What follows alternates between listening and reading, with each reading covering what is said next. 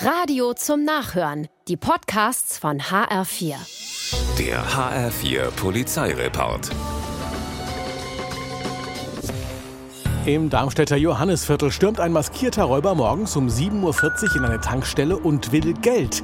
Die Angestellte schaltet schnell und haut einfach ab, schließt sich ein in einem Nebenraum. Verzweifelt versucht der Gangster jetzt die Kasse zu öffnen und scheitert. Auch die Flucht geht in die Hose. Die Polizei ist von der Angestellten längst informiert. Und so geht der verhinderte Räuber schnell ins Netz. Der 25-Jährige kommt ins Gefängnis.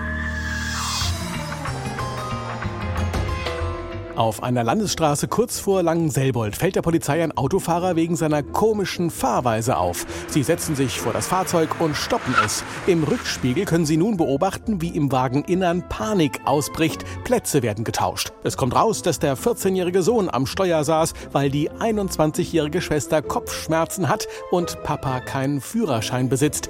Das Trio muss mit zur Wache. Es hagelt Anzeigen. Die Kopfschmerzen sind danach übrigens auf wundersame Weise verschwunden, so dass die 21-Jährige die Familie höchst selbst nach Hause kutschiert.